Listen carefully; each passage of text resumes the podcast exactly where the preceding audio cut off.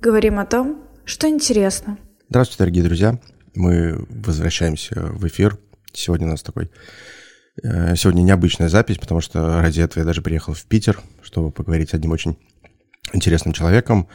Мы не будем отвлекаться от темы второго эфира, и человек тоже связан с рекламой, но сама тема разговора будет немного выбиваться, скажем так, из э, рекламных реалий, потому что в преддверии выборов 19 сентября хочется поговорить немного о политике, и хочется посмотреть вообще, чем занимаются сейчас молодые люди, как они относятся к политике, какие у них вообще взгляды.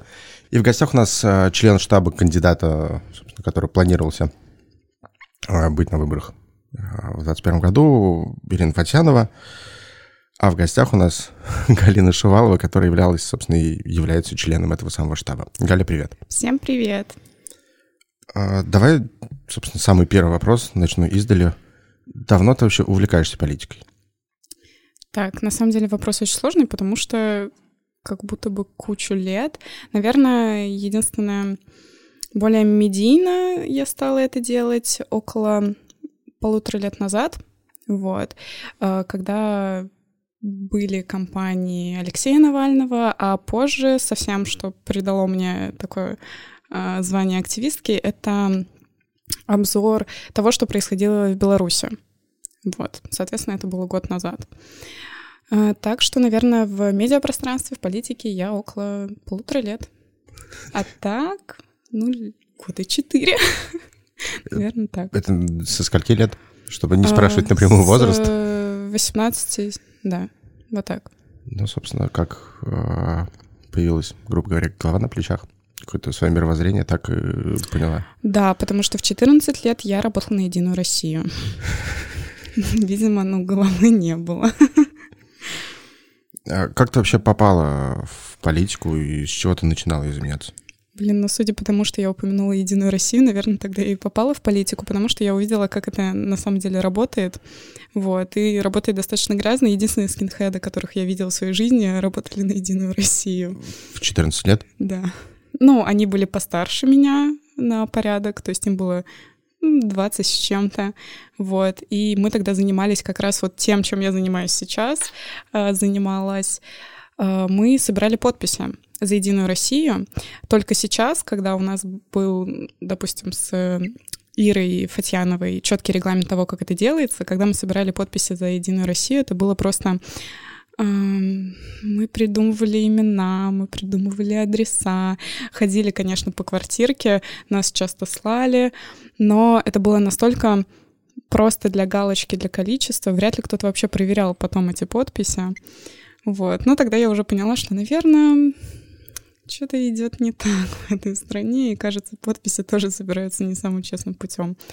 Вот. А как тебя взяли на работу в 14 лет? Это была официальная работа? Или... А, Нет, это было, конечно, неофициально. Платили на руки. Вот. э, Если не ошибаюсь, в общем, депутатка, за которой мы собирали подписи, была Драгункина Зинаида Федоровна. Я не знаю, можно ли это сюда вставлять, но я на всякий случай скажу. Ну что ж, следующий выпуск будет из Америки, судя по всему, или из Украины. Ну или из тюрьмы. Посмотрим. Спасибо большое. Не за что, увидимся в спецприемнике. Короче, да. Вот. э, Работа была неофициальная, платили в конвертике. Вот. э, Ребята из Единой России катали меня на «Жигулях». Мои 14 лет. Скинхеды. э, «Жигули», Жигули, да. «Единая Россия». Мне кажется, это подписи. заголовок этого подкаста. На этом можно заканчивать. Ну все, уезжаем. Да, можно уже сбегать.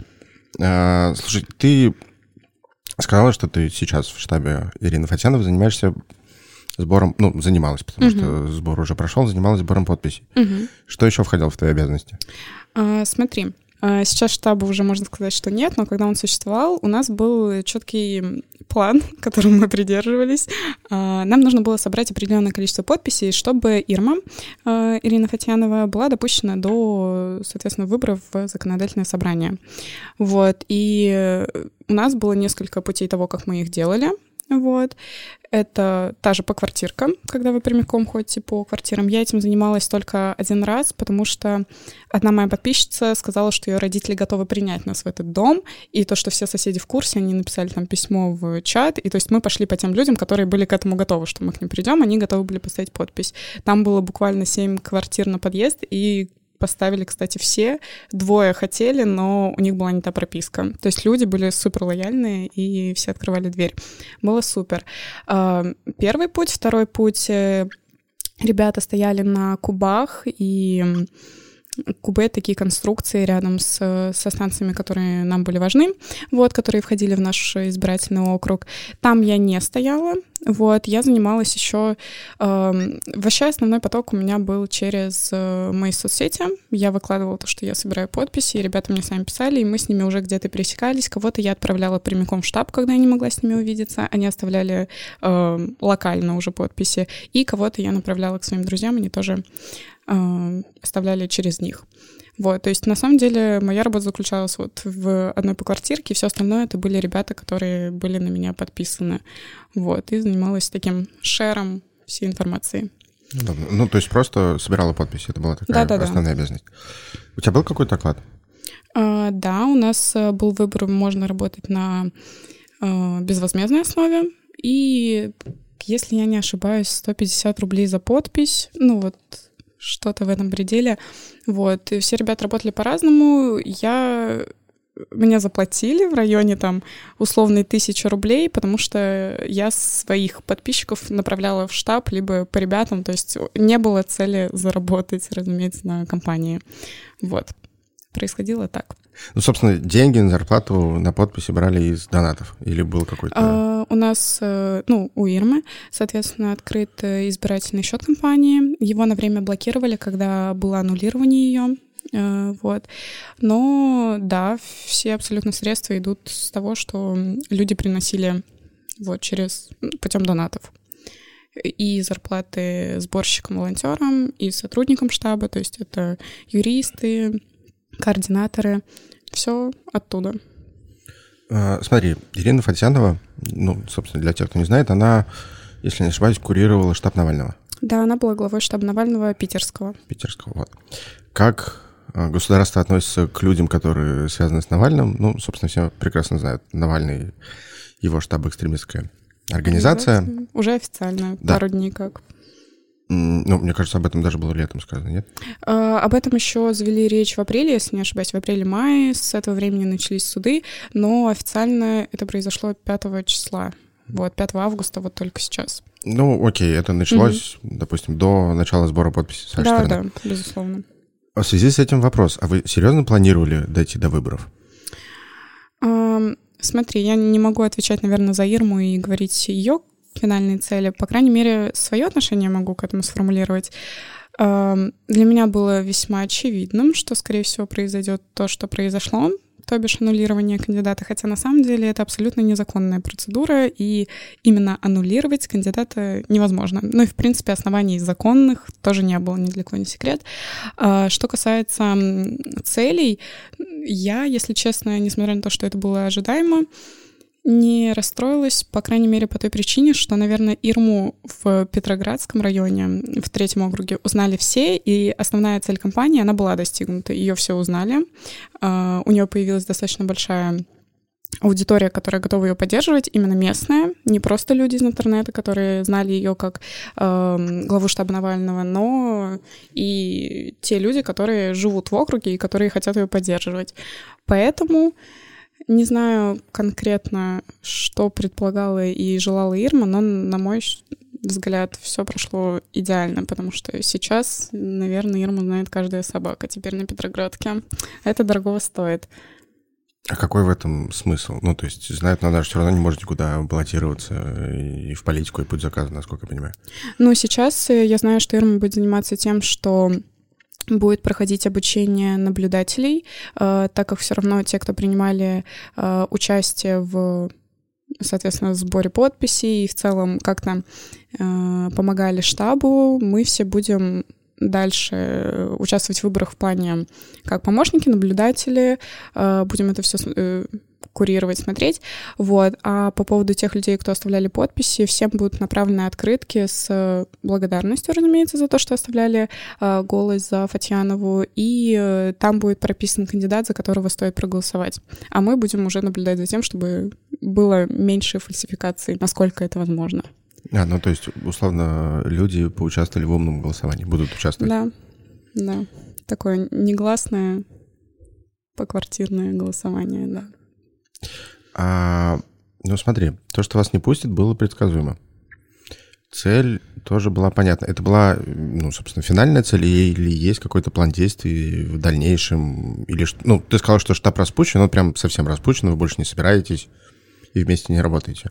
А, штаб сейчас работает, то есть туда можно все еще прийти. Ну, посторонним людям уже нет смысла, потому что ранее приходили, чтобы оставлять подписи. На самом деле, кстати, штаб не работает официально, условно. А, три дня люди до сих пор приходят, э, чтобы оставить подписи, хотя сбор уже закрыт. Вот. Насчет того, что какой план действий? Вчера Ирма опубликовала пост, как раз сказала про голосование, которое будет про выборы 19 сентября, про эти открытки, которые мы будем отправлять. И в целом, я думаю, сейчас эм, будет потихоньку намечиваться план того, что будет делать дальше. Я думаю, он даже в целом есть, просто пока еще не так э, оглашен. Сегодня я знаю, что она полетела в Москву, вот, на как раз э, суды по поводу аннулирования. То есть э, это дело все продолжается, пока оно не завершено. В процессе разбирательств идет. Ну, итог все равно будет известен. Но это другой вопрос. Да. Как происходили выборы и будут происходить выборы, все понятно. Но политикой сейчас заниматься, особенно там в последнее время, довольно-таки, ну, если ты все-таки находишься с в другой России. стороны Кремля, довольно-таки опасно. Так и есть. Проблем да. можно грести много. Тебе было когда-нибудь страшно вообще, когда ты этим занималась? Um, на самом деле мне не было страшно даже ни на одном из митингов, вот, а посещала их достаточно большое количество. Там скорее потому, что решает э, количество адреналина в тот момент, когда это все происходит. Страшно мне было только один моми- э, в один момент, когда пришли домой вот, во время обысков, вот тогда было страшно. То есть как бы ты э, не участвовал в политике, как бы ты не был морально готов ко всему, что будет происходить, когда ты находишься дома, и к тебе э, стучатся сотрудники полиции, ты чувствуешь себя супер уязвимым. Вот. И в этот момент, конечно, да, страшно. А чего ты боишься больше всего? Ну, а... что, я имею в виду, что с тобой могут делать, не в плане высоты собак и так далее, а там оказаться в тюрьме или уехать из страны. Уехать из страны я точно не боюсь. А, насчет тюрьмы, а, Наверное, больше всего я боюсь несправедливости. То есть, если я сяду за то, за что я заслужила, и это будет хотя бы в рамках закона, а в России вот это в рамках закона, оно очень редко соблюдается, вот. И, наверное, я просто боюсь, что даже если э, как со многими э, медийными личностями случились ситуации, когда их сажали ни за что, типа тех же Пусирает и так далее. Это все, вот я боюсь, короче, несправедливости. Того, что это будет э, полнейшим сюром во главе с э, нашим прекрасным... Э, как же его там называют? Господин, кажется. Ты не оставляешь мне шанса, да, жить в этой стране? Вообще нет. Просто ноль. Понятно. Я сесть не боюсь, но боюсь, что это будет нечестно. Но это такое... А так оно и будет. Ну, как... Ну, видим все в спецприемке. Мы уже это проговорили. Чего-то. Да, да, да, хорошо. Супер. Если что, вы знаете, кто меня посадил. КВ. Все это закроется. Ты говорила про обыск. Давай немного конкретнее затронем эту тему. Давай. Как он вообще происходил? И, ну, давай начнем с того, за что он происходил. Так, смотри. А, я помню, что было воскресенье, объявили, эм, ФБК, в общем, объявили о том, что будет проходить э, митинг в поддержку Навального. Тогда была голодовка, вот, и, соответственно, ждать уже было некогда. На среду назначили в конце апреля митинг. А, я жила на тот момент с молодым человеком, вот, он э, являет, он являлся и является э, координатором одного из чатов, создателем, по поводу передачек в Санкт-Петербурге, то есть это передачки для людей, которые попали в спецприемники для политзаключенных, иными словами. Вот. И, соответственно, он всегда был под прицелом э, наших властей и правоохранительных, э, правоохранительных органов. Вот. В тот момент он уехал, потому что он знал, что, скорее всего, за ним придут, хотя до этого у него обысков не было, он постоянно шутил про то, что жаль, что нет, он был абсолютно к ним готов. Соответственно, и уехал он с той техникой, которая была ему важна. Вот, я осталась дома, у меня был вариант уехать, но я подумала, что ничего не случится. Вот, поэтому в день обыска, соответственно, это была среда, день также митинга. Вот, я была дома в 7 утра, ко мне начали стучаться, вот. Первая моя мысль была, господи, они сейчас ворвутся, я сплю без трусов. Первое, чем я подумала, это об этом. Ничего, надеть штаны. Вот. А, они происходили, собственно, потому что искали молодого человека. Вот э, я не открывала несколько часов. В целом я давала достаточно подробное интервью для Эбохамедиа, вот, именно про обыск. Там достаточно сюрная ситуация вышла. Да, ты хочешь что-то сказать, говори. А я просто думаю, надо добавлять, что МБХ-медиа иностранный агент? Или э, уже... Да, вот уже или после того, что мы наговорили, уже пофиг? Да, уже кажется все равно. А, вот, я достаточно подробное интервью давала для МБХ-медиа. Не хочется повторяться слово словно. Там супер было смешно и забавно, потому что то, как я вела разговоры с, со, след... со следователями, это, мне кажется, стоит внимания. Вот. Обыски, кстати, если подведем итоги, а, его все-таки провели, и провели и в его отсутствие моего молодого человека, и в мое отсутствие, что в целом уже абсолютно незаконная история, потому что даже обыск должен происходить только в присутствии человека, которому приходит по уголовному делу. А, я была на работе, молодой человек был в укрытии, а, на сотрудники правоохранительных органов позвонили нашему арендодателю, не дали ему связаться с нами, предупредить, просто забрали телефон, а он достаточно такой пожилой уже человек, законов не знает, можно ли проводить обыски тоже не знает. Вот, привели его в квартиру, взяли понятыми наших соседей и, соответственно, провели обыск. Изъяли там по мелочи из техники, и какие-то документы мы до сих пор не, помнили, не поняли, что это были за документы. Ну, то есть, по сути, акция устрашения не удалась? А, ну, мне было страшно, потому что потом я вернулась домой, и, наверное, вот это вот самый грустный момент был, когда я зашла в квартиру, и вот как в сказке про медведя, тут кто-то был, кто-то спал на моей кровати. Вот. Было не очень приятно. Я быстро собрала вещи, уехала на несколько дней. Ну и далее мы уже жили спокойно, даже не стали менять квартиру. После этого спокойно еще прожили там два месяца. Это правда а, происходит, что ты там входишь в квартиру, а у тебя вывернуты все полки, э, я не знаю, там вскрыта половица, трусы висят на люстре, и вот полный Слушай, бардак. Или они аккуратно это делали? Слушай, у меня даже разбили фужерчики языки, и я была в абсолютном шоке. Это было самое грустное, что произошло за этот обыск. Да, на самом деле квартира была абсолютно вывернута от и до. Единственное, что было не тронуто, это моя прикроватная тумбочка, вот, со всякими моими штуками. Вот. В общем, в интимное они не полезли, так что, возможно, это какой-то лайфхак, вы можете прятать там флешки, допустим. Вот. Все остальное было вывернуто от и до, все бумаги, которые были в письменном столе нашем, все валялось. Ну, был ад дома. Я убирала, наверное, где-то неделю. Если я не ошибаюсь, в Твиттере после обыска ты просила донаты. А, да. Зачем? А, смотри, ситуация. Мы с молодым человеком в основном жили на его счет, у нас были так распределены финансы, у него зарплата была в пару раз, в несколько раз э, больше моей, и, соответственно, когда начались обыски, когда он в воскресенье объявил о том, что он уезжает на время всех этих э, мероприятий, э, я отдала ему все свои наличные деньги, чтобы он мог расплачиваться налом и по его картам, по всем операциям нельзя было следить его местоположение, так как он был в укрытии.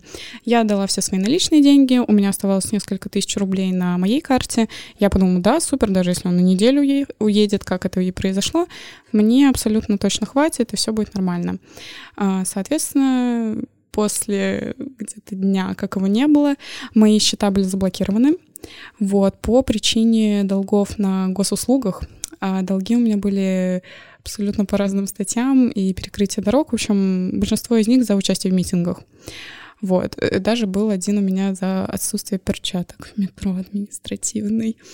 А, и в этот момент почему-то именно в период митингов они решили все списать и заблокировать.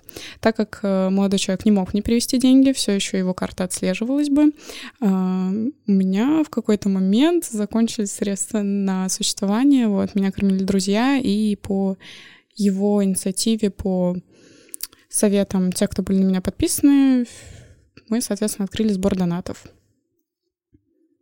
Подожди, а зачем собирать с людей? Ну, то есть, смотри, у тебя же наверняка есть друзья, угу. можно занять, и потом, когда там все это разрулится, вернуть. А, ну, так как эм, Сейчас объясню. Так как обыски это, в принципе, такая процедура, которая несет за собой убытки, мы решили открыть добровольный сбор. На самом деле мы даже как-то не рассматривали э, вариант друзей. Возможно, нам просто было не у кого занять. У всех были обыски в этот момент. Вот. Даже вот часть донатов, которые нам пришли, э, мы отправили нашему знакомому, вот, мальчику из ЛПР Дмитрию Киселю, потому что у него была еще более тяжелая ситуация. Вот. После обысков у него изъяли компьютер его отца рабочий, и отец просто не мог работать. Вот. И мы, опять же, всем твиттером собирали ему на это. То есть э, донаты — это была настолько обычная история для обысков, что как-то этот вариант мы только и рассматривали. Я противилась, потому что мне казалось, что я побираюсь. Вот. Люди в Твиттере меня, и Ваня, соответственно, тоже меня переубедил. Вот. И мы приняли решение открывать сбор. Э, собирали деньги на карту моего коллеги, потому что моя, соответственно, была недействительна на тот момент. Тебе не кажется, что это со стороны может выглядеть как, э, ну, хайп на своем горе, условно, или что-то в этом роде? Нет, мне не кажется то, что это хайп на своем горе. То есть мне кажется, это абсолютно последовательные логичные действия, когда у тебя что-то происходит, вот, и ты такой, хорошо, у вас есть возможность мне помочь, если вы хотите это сделать. То есть для меня донат — абсолютно добровольная вещь, вот, и как бы никто никого не принуждал, на жалость не давил, просто объяснили ситуацию, люди сами для себя приняли решение, как им поступать. Давайте поговорим про выборы в целом и про политику в стране, потому что вопрос, который, наверное, меня интересует больше всего. Как человек, который не может определиться, ну, то есть, условно, моя точка зрения, что Путин меня не устраивает, угу. но и Навальный в моих глазах просто популист. Ничего полезного он, по сути, и не делает. Только не бей меня. Ну, ты очень далеко от меня находишься, но микрофоны вроде тяжелые. Отлично. Ну, не кидайся кофе, телефоном и всем прочим. Ну, скажи дальше, что ты хочешь сказать. А, или... нет, по поводу отношений Навального, это все, что я хочу сказать. Супер, едем дальше. Да. Так. Так вот, и поскольку я, собственно, не определился, мне это интересно. Твое отношение к выборам вообще, которые сейчас будут проходить, оно какое? Потому что со стороны кажется, что ну, никакого смысла в этих выборах, по сути-то, и нет. Все, кто должны быть э, в Думе, в законодательных собраниях и так далее, они там окажутся. Все, кто не должен, их не допустят. А умное голосование, ну, может быть, как-то и разбавит условно, долю ядра, ну, Единая Россия, я имею в виду, но, собственно, эта Единая Россия быстро переманит на свою сторону тех, кто там должен быть. Так, по поводу моего отношения, а, ты прав насчет умного голосования, потому что я думаю, что это, наверное, единственный инструмент рабочий, который у нас сейчас есть, вот, и он уже показал свою эффективность в плане других городов, когда все-таки немного, но сменялась власть, муниципальные. Вот. Насчет э, моего отношения к выборам в целом, я считаю то, что та же компания Ирма и остальных ребят, например, сейчас э, в других округах у нас был Сава Федосеев, Ирина Мацапулина, это все дает э, людям, особенно возрастным людям, которые не сидят в интернете, которые без понятия вообще, э, что происходит в медиапространстве, они узнают а о другом выборе, о том, что есть другие кандидаты, они все больше видят несправедливость э, в плане фальсификации и прочего, потому что многие люди и многие люди в возрасте э, начали бунтовать, по крайней мере, то, что я видела в соцсетях на тему того, что Ирму аннулировали, потому что все понимают, что так не должно быть. И, наверное, вот это осознание того, что так не должно быть, чем к большему количеству людей оно придет, тем ближе становится возможность того, что что-то поменяется. Пусть люди пока рефлексируют, осознают. Понятно, что процесс власти — это не одни выборы и не один год э, всего этого процесса, но он хотя бы запущен, он идет. Ну, смотри, на мой взгляд, э, собственно, люди, которые голосуют за Путина, основной его электорат, это, скажем так, прямо люди пожилого поколения. Частично. На самом деле я нахожу много молодых людей, которые вот Путин молодец. Вот, ну, обычно они на таких как раз «Жигулях» катаются, вот, и ставят, не знаю, каких-нибудь львов себе на аватарку. Это вот вторая... А, э, ну, я не знаю, мне кажется, это все-таки э, меньшая часть, опять же, электората Путина и вообще всей Единой России, ладно, давайте говорить про нее в целом. И сменяемость власти опять же, исключительно, на мой взгляд, произойдет э, через какое-то время, когда люди, там, ну, моего поколения, не знаю, но твоего поколения, 20-25, угу. э, составят большую часть додумаются, что надо идти на выборы. И причем это произойдет не потому, что у какого-то кандидата офигительная программа, а потому что они будут видеть, что государство нынешнее, ну, выходит за рамки там ты можешь не интересоваться условно политикой, но когда принимается закон о том, что сейчас э, животных из красных книг можно отстреливать ради там непонятно чего, когда люди понимают, что типа принимаются какие-то дурацкие законы, они все равно додумаются сами пойти на выборы и проголосовать там против. Собираешься ли ты идти на выборы? Я а. хочу пойти как наблюдательница. Ну, соответственно, я зарегистрировалась, поэтому я буду... Э, Тебя допустят или там тоже... Там отбор вот, сейчас он идет несколько дней, набор, и после этого уже дадут какой-то ответ, но я зарегистрировалась, будем ждать. Ну, в любом случае, э, можно будет осматривать по камерам, как и любые выборы. Соответственно, я собираюсь тоже этим заниматься. Вот, там есть несколько э, вариаций того, кем ты можешь быть. Камеры же запретили. Да. А, нет, нет, нет, вру, вру, вру. Э, наблюдателям можно, мне кажется, смотреть онлайн. Запретили камеры в общем доступе. Если раньше выборы можно было угу, просматривать да. просто так, да. Потому что я точно видела, что а, на сайте, где, соответственно, брали людей, там был онлайн-формат. Да-да-да. Вот, я об этом. Супер. Мы ну, поняли просто, друг друга. Да. Просто если раньше наблюдателем мог быть практически каждый и смотреть, как все это происходит, угу. то теперь выбирают только тех, кто нужен. А, касательно голосования и электората Путина, то, что он сейчас такой какой-то непонятный, люди на «Жигулях» и так далее. Ну, то есть, не хочется никого обидеть, но все-таки... «Жигули» мы тоже не обижаем, если что. Да. Просто я очень часто слышу, что за Путина голосуют там те, кто кричат «Россия, Россия», вот эти вот э, псевдопатриоты и так далее.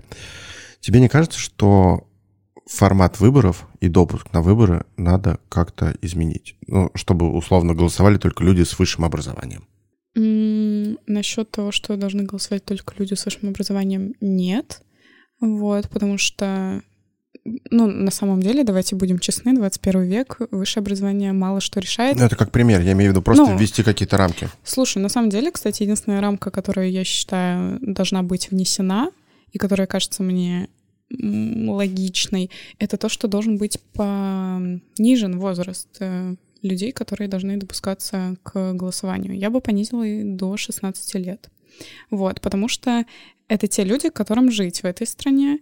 И, кстати, наверное, я бы еще поставила вторую точку, возраст, до которого можно голосовать, потому что это те люди, которые немного уже теряют связь с реальностью и связь с тем, что происходит на самом деле. Ну, то есть э, высшая планка.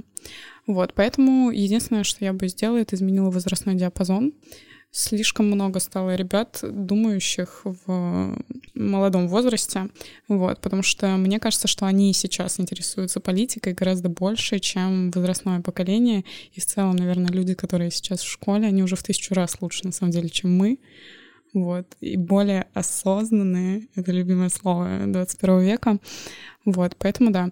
Насчет высшего образования и всего остального, мне кажется, это такая лирика, которая вряд ли имеет вообще место быть. Ну, это был как пример, но, в принципе, возрастной ценз тоже имеет место быть. Ну, кстати, соглашусь, да, то, что 16-летние сейчас э, разбираются в политике получше. И тебе не кажется, что все вот эти вот инструменты, в том числе и там, с вашей стороны, они не приведут ни к какому итогу, а сменяемость власти, ну, потому что итог в любом случае у вас это сменить власть, а сменяемость власти произойдет со сменой поколения. Ну, то есть, когда люди 16, там, ну, да, наверное, 16 лет получат право голосовать, они будут голосовать там уже против действующей власти, которая да. есть сейчас. Я поняла твой вопрос.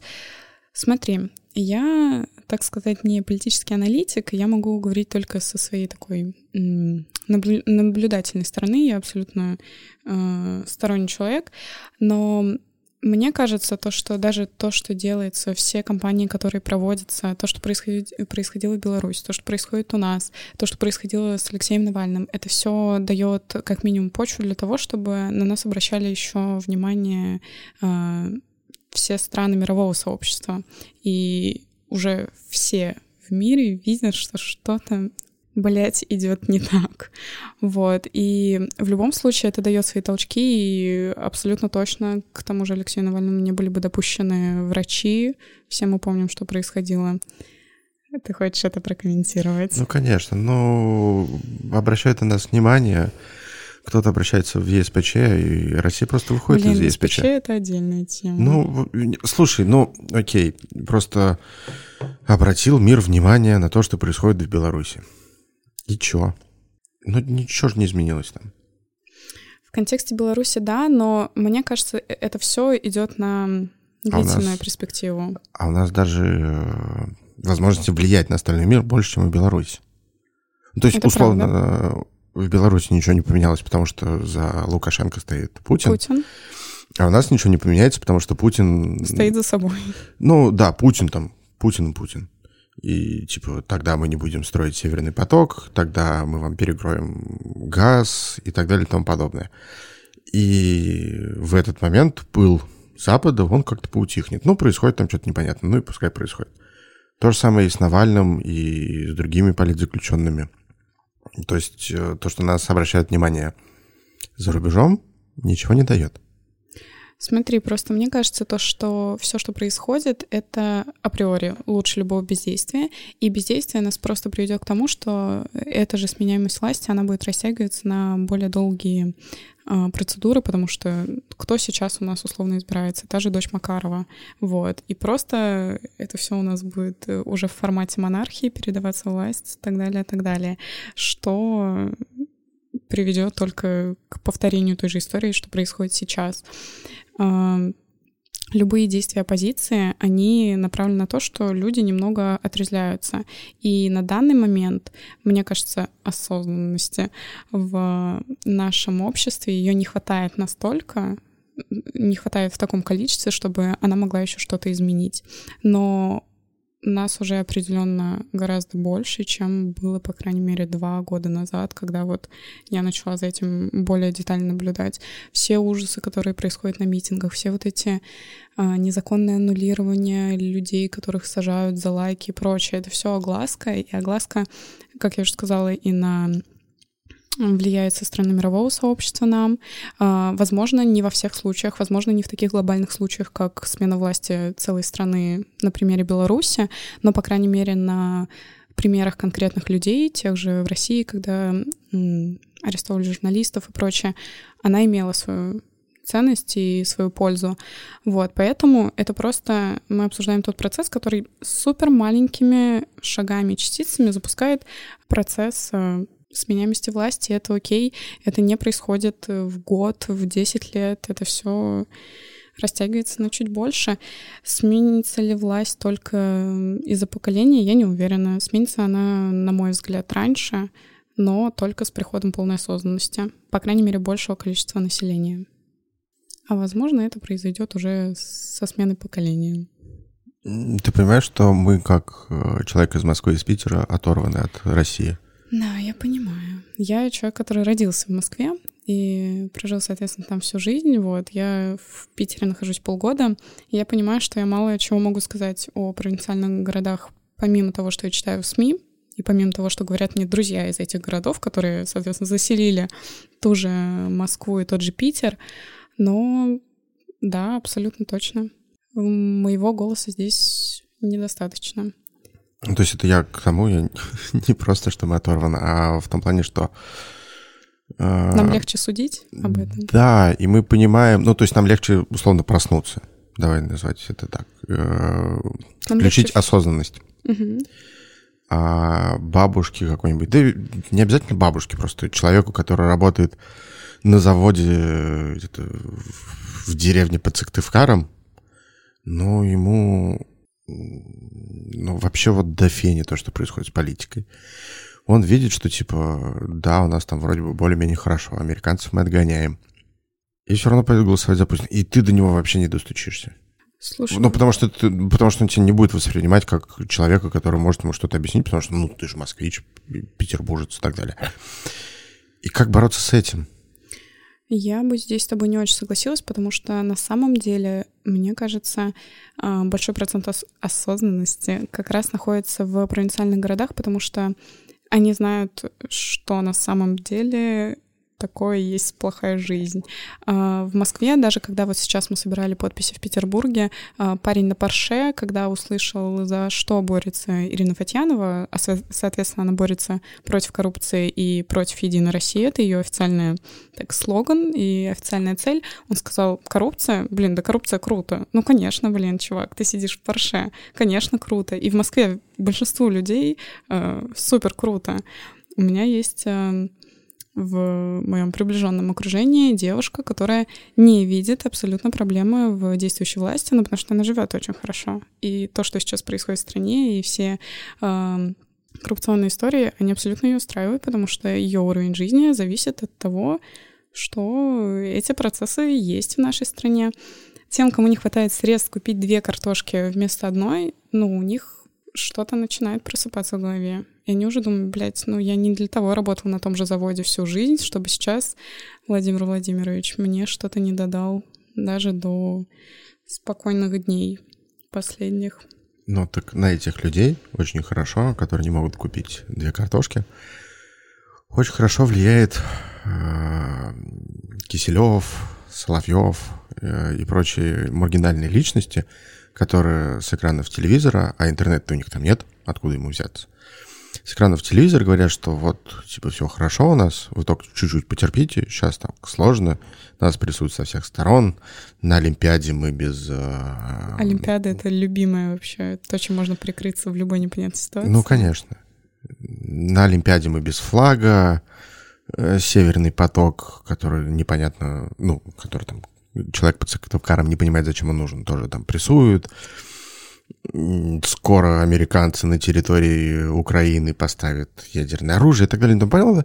И им просто нет, у них нет времени задуматься, что это не так, потому что он с 6 э, утра до 9 вечера на заводе приходит, включает э, Россию один, смотрит на это все и, и все. Ну, а потом покупает одну картошечку, потому что на второй день не хватает. И их пробудить, вот как их пробудить? Ну вот даже на примере Ирмы Фати. Она сделала то, что, мне кажется, боялись сделать э, большое количество людей. А, она выступила именно против Единой России. Она не выдвинула себя и сказала, что вот я Ирина Фатьянова, хочу вот это и вот это. Она еще сказала к этому всему, что я против Единой России, и сейчас Единая Россия начали очень плавно и достаточно близко приближаться к слову коррупция, и они стали в одной ассоциации.